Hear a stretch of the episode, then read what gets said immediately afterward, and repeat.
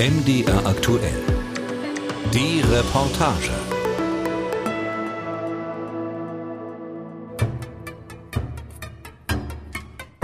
Das neue Jahr also ist da. Und es ist jetzt, an diesem 3. Januar, zwei Tage, 21 Stunden und 5 Minuten jung. Ein Blick auf die Uhr bestätigt das. Aber das ist alles andere als selbstverständlich. Hätte sich nämlich die republikanische Ordnung auch in der Zeitmessung durchgesetzt und nicht nur bei Längen und Gewichten, dann würde es jetzt in dieser späten Abendstunde 8 Uhr und 78 Minuten sein und um Mitternacht 10 Uhr.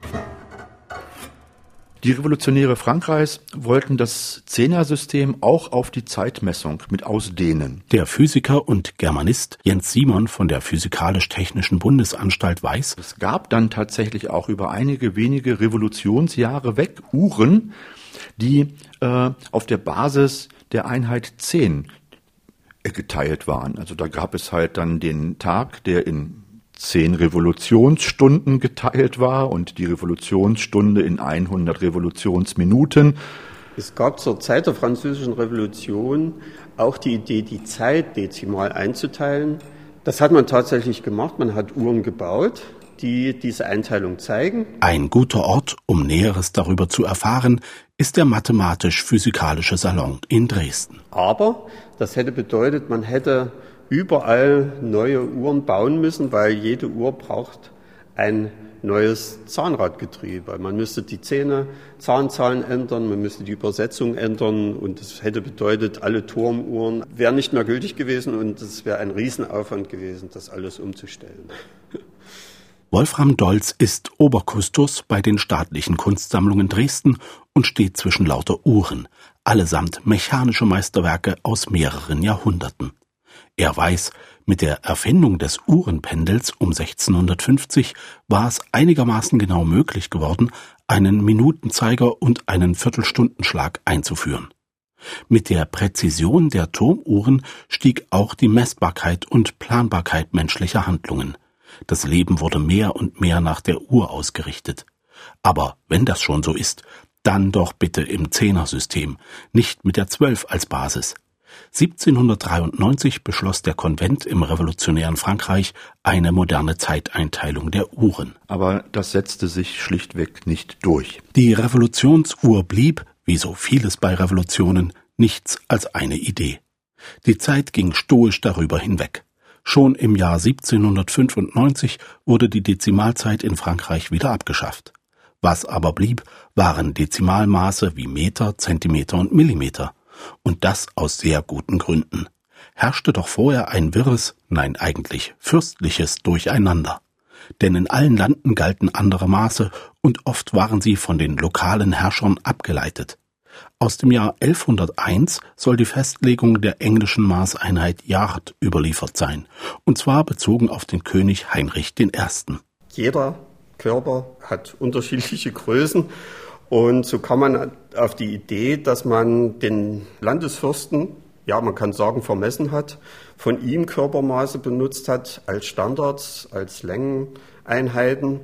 Aber das ist eher in England der Fall gewesen. Dort haben wir den König Heinrich und von diesem Heinrich hat man das Yard abgenommen. Man hat sich bezogen von Nasenspitze und ausgestreckter Arm bis wiederum zur Fingerspitze. In der Werkstatt des Mathematisch-Physikalischen Salons Dresden hat Wolfram Dolz ein weißes, weiches Tuch auf einem Arbeitstisch ausgebreitet.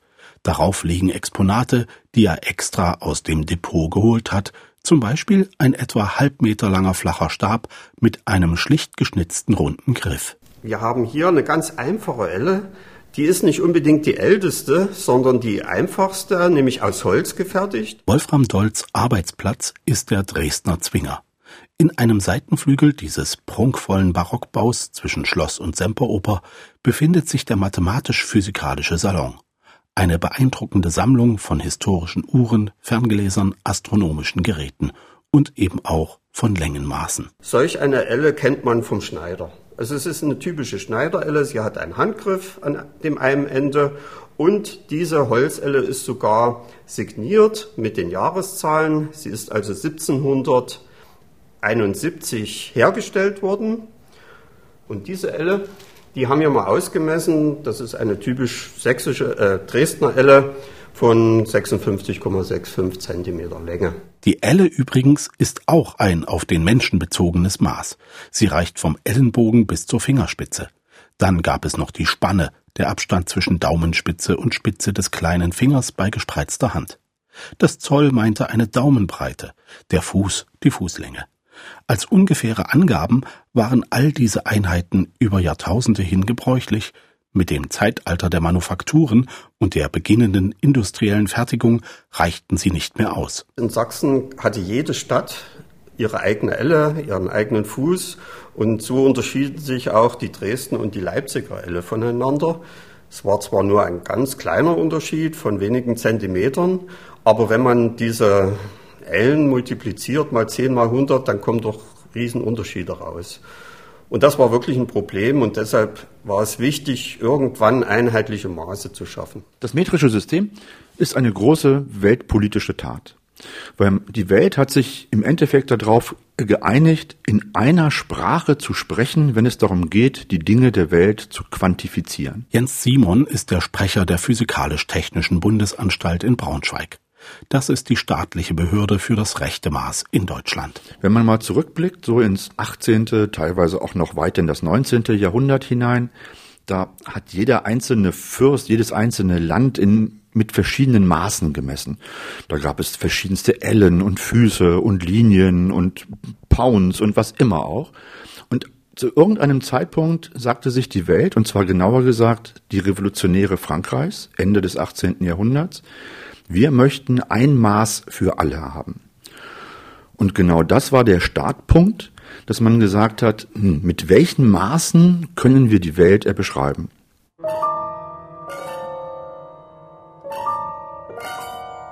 Die Ideen der Aufklärung spiegeln sich also auch in etwas scheinbar Banalem wie dem Zollstock wider, der ja eigentlich Meterstab heißen müsste.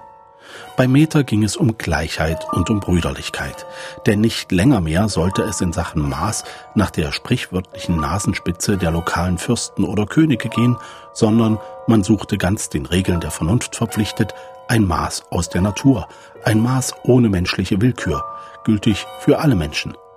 Letztlich sollte das auch die dritte der drei großen Kategorien der bürgerlichen Revolution befördern, die Freiheit frei sein von feudalen Setzungen, frei sein von der Last, ständig Maße umrechnen zu müssen, frei sein für einen freien Handel in der ganzen Welt. Und der beginnt mit der Vermessung derselben. Nicht in Fuß und Ellen, sondern in Meter. 1795 wurde die Einheit in Frankreich begründet, vor 150 Jahren, 1872, auch im Deutschen Reich eingeführt.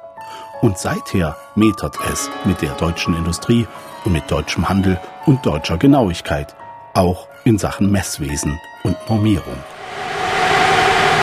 Kein Presslufthammer rattert hier so laut und auch kein Schleifgerät. Hinter dem Lärm verbirgt sich der Rollenprüfstand. Hier werden heute die Wegstreckenzähler und die Zeitschaltuhren von Taxis kontrolliert. Jedes Taxi in Deutschland muss einmal im Jahr geeicht werden, erklärt Andreas Breyer in seinem Büro. Der promovierte Ingenieur leitet das Landeseichamt Sachsen-Anhalt. Viele kennen vielleicht, wenn überhaupt, den Begriff Eichen dadurch, dass es um Messgeräte geht, die geprüft werden müssen, messtechnisch. Die Messgeräte, die sind bei vielen zu Hause schon mal zu finden, zum Beispiel Elektrozähler, Wasserzähler oder Gaszähler, die äh, regelmäßig überprüft werden müssen. Auch die Wagen in Supermärkten werden geeicht, genauso wie Zapfsäulen an Tankstellen. Kurz, überall dort, wo gehandelt wird und wo die Menge den Preis bestimmt, da kontrollieren Eichämter die Messgeräte. Für die Taxiüberprüfung in Halle ist Sven Wehlan zuständig. Wir simulieren die Fahrt mit einem Kilometer und dann sehen wir, ob der Wegstreckenzähler bzw. Fahrpreisanzeiger auch 1000 Meter anzeigt. Plus minus der Fehlergrenze von 2%. Langsam fährt der Chauffeur sein Taxi in die weiß gestrichene, aufgeräumte Werkstatthalle des Eichamtes. Und zwar genau auf zwei metallische Schienen. Wie die Hebebühne einer Autowerkstatt sieht das aus, nur gehoben wird hier nichts. An der Position der Autoreifen sind jeweils drei Rollen in die Schienen eingelassen. Über diese Rollen werden im Test die Reifen der Taxis bewegt und so die Autofahrt simuliert. Die Messergebnisse zeigt ein großer Monitor an, der am Innengiebel der Halle hängt. In der Ecke steht ein Stehpult, darauf ein Computer, dahinter an der Wand viele Blätter mit Tabellen angepinnt. Die zeigen die Taxentarife der Landkreise in Sachsen-Anhalt an. Sven Wielan prüft als erstes, ob der richtige Tarif eingestellt ist. Dann startet er die Messung. Als erstes wird der Radumfang ermittelt, weil der zur Prüfung mit eingegeben werden muss in den Prüfstand. Bitte mal Radumdrehung zurück. Er fährt an unserem kalibrierten äh, Maßstab entlang und dann lesen wir die Millimeter ab. Stopp! Gut. Äh, kleiner nach vorne. Gut. 1978, okay. Haben wir. Zunächst also wird jeder Reifen des Taxis gemessen. Der Radumfang ist wichtig, ohne ihn wäre eine genaue Streckenangabe nicht möglich. Erst dann kommt die eigentliche Messung auf dem Rollenprüfstand. Wird die simulierte Wegstrecke von 1000 Metern auch tatsächlich dem im Taxi angezeigten Wert entsprechen? Sven Wieland startet die Messung. Gelegenheit für uns, an den Ursprung des Meters zurückzugehen. Beim Meter ist es halt so, dass man gesagt hat, können wir in der Natur irgendetwas finden, wo eine Längeneinheit da ist, bei der alle zustimmen können. Und dann sagte man, hm, nehmen wir doch die Erde. Nehmen wir die Erde, messen den Umfang der Erde und nehmen einen ganz gewissen Bruchteil davon und den nennen wir Meter. Der Physiker und Germanist Jens Simon von der Physikalisch-Technischen Bundesanstalt weiß, Schon 240 Jahre vor unserer Zeitrechnung hatte der griechische Gelehrte Eratosthenes den ungefähren Erdumfang bestimmt. Über den Schattenwurf von Obelisken konnte er die Winkelhöhen des Sonnenhöchststandes an zwei Punkten in Ägypten vergleichen. In Alexandria und 835 Kilometer entfernt im heutigen Assuan. Die Winkel unterschieden sich um ein Fünfzigstel des Vollkreises, also musste der volle Erdumfang 50 Mal so lang sein wie die bekannte Strecke zwischen den beiden ägyptischen Orten. Tatsächlich lag die Messung mit knapp 42.000 Kilometern, damals freilich angegeben im hellenistischen Längenmaß Stadien, nur um etwa vier Prozent daneben. 2000 Jahre später sind es wieder zwei Messpunkte, deren Abstand ermittelt wird. Da zogen zwei Astronomen los, Ende des 18. Jahrhunderts, haben den Umfang der Erde gemessen genauer gesagt ein Teil des Umfangs, nämlich die Strecke zwischen Barcelona im Süden und Dünkirchen im Norden. Das hat jahrelang gedauert. Konnten gleichzeitig die beiden Breitengrade von diesen Orten ziemlich genau vermessen und konnten dann auf den ganzen Kreis der Erde hochrechnen. Und dieses Ergebnis, also den Umfang der Erde, definierte man schlicht als 40 Millionen Meter. Und das war perfekt, weil wir haben nur eine einzige Erde und da konnte jeder Mensch zustimmen. Und genauso ist es auch. Also der 40 Millionste Teil vom Umfang der Erde ist immer noch das, was wir heute Meter nennen, auch wenn wir ihn heute technisch ganz anders realisieren. Was hier so leicht dahingesagt ist, war technisch mit den Mitteln des 18. Jahrhunderts eine riesige Herausforderung. Man hat etwas gemacht, das nennt sich Triangulation. Man hat also quasi die ganze Strecke mit Dreiecken belegt. Man hat halt geguckt, wie weit kann ich halt gucken von A nach B und von B nach C. Und wenn man so ein Dreieck sich vorstellt, dann weiß man in einem Dreieck alles, wenn man drei Eigenschaften kennt. Zwei Winkel und eine Seite. Das heißt, wenn man halt Winkel misst und eine Basislänge misst, kann man aus diesem Dreieck sämtliche Eigen, Eigenschaften herauslesen. Und dann hat man halt dann diese Strecke zwischen Barcelona und Dünenkirchen mit ganz vielen kleinen Dreiecken belegt, optisch, und die dann halt perfekt ausmessen können. Und das gibt ihnen dann halt einen Abstand zwischen diesen beiden Orten in dem alten Maßsystem. Völlig egal, in welchem sie das gemacht haben. Sie kriegen halt dann als Umfang der Erde irgendeinen Zahlenwert raus und, und sagen halt, das nennen wir jetzt 40 Millionen Meter.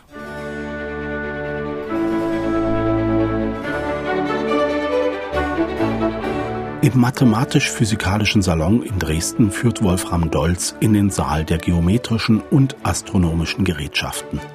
Dort stehen Spiegelteleskope aus der Zeit, als der Astronom William Herschel 1781 den Uranus entdeckte.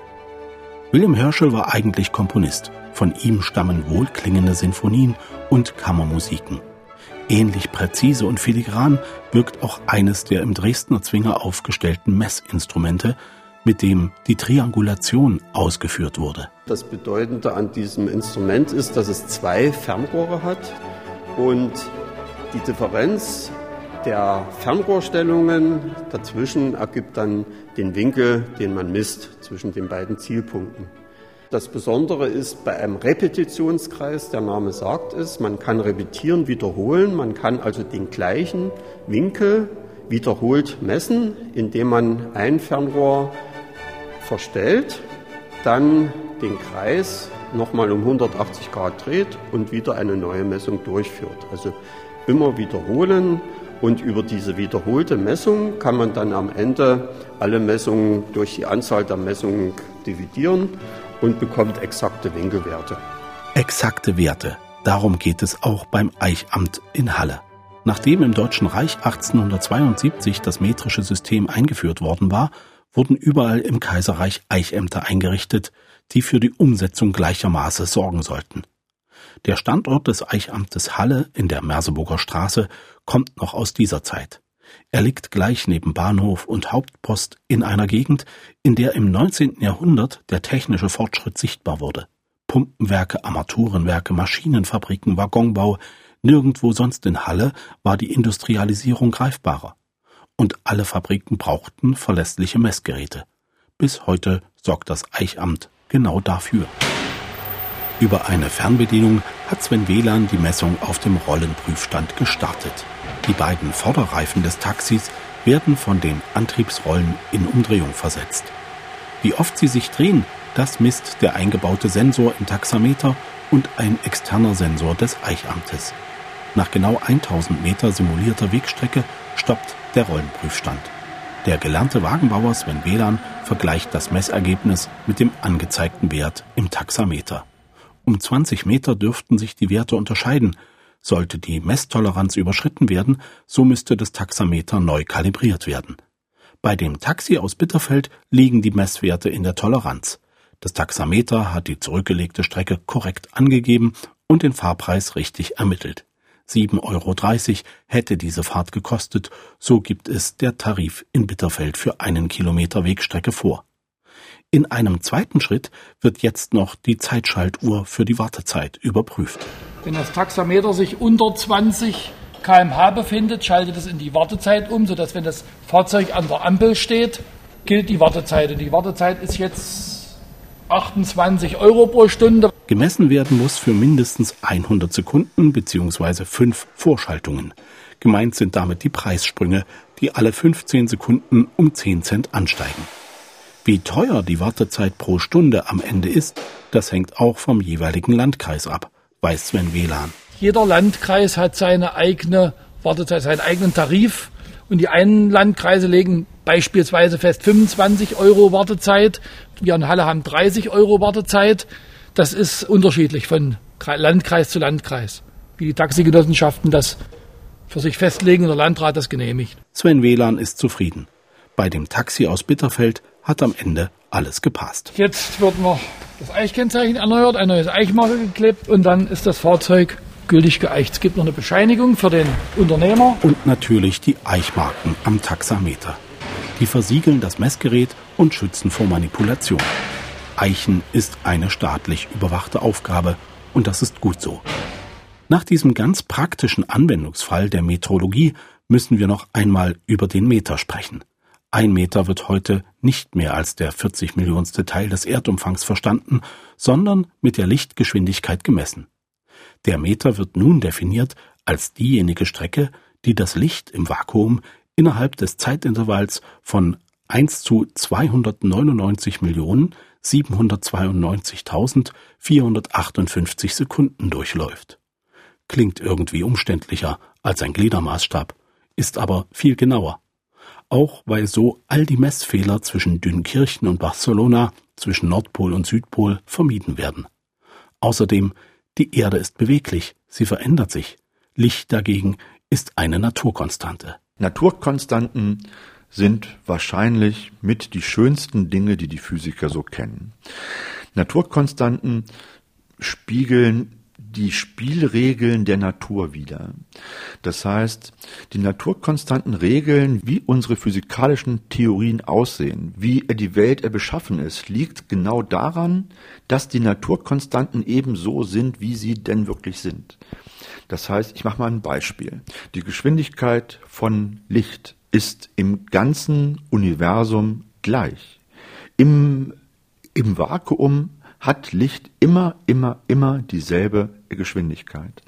Oder die Masse eines Protons ist überall im Universum gleich, egal ob das Proton von der Erde stammt, vom Mars oder von Alpha Centauri. Die Ladung des Elektrons ist überall gleich, egal ob Sie das Elektron vom Mars nehmen oder ob Sie es aus Wanne-Eickel nehmen. Es ist überall dieselbe Ladung. Und diese Naturkonstanten sind damit das Einzige, was in dieser Welt wirklich konstant ist. Erst vor kurzem, im Mai 2019, hat die Generalkonferenz für Maß und Gewicht einige international standardisierte Einheiten neu definiert. Und dies auf der Basis von Naturkonstanten. Das metrische System schreibt weiterhin Geschichte. Es ist die Grundlage für unser Bild von der Natur, für unser Bild von der Welt.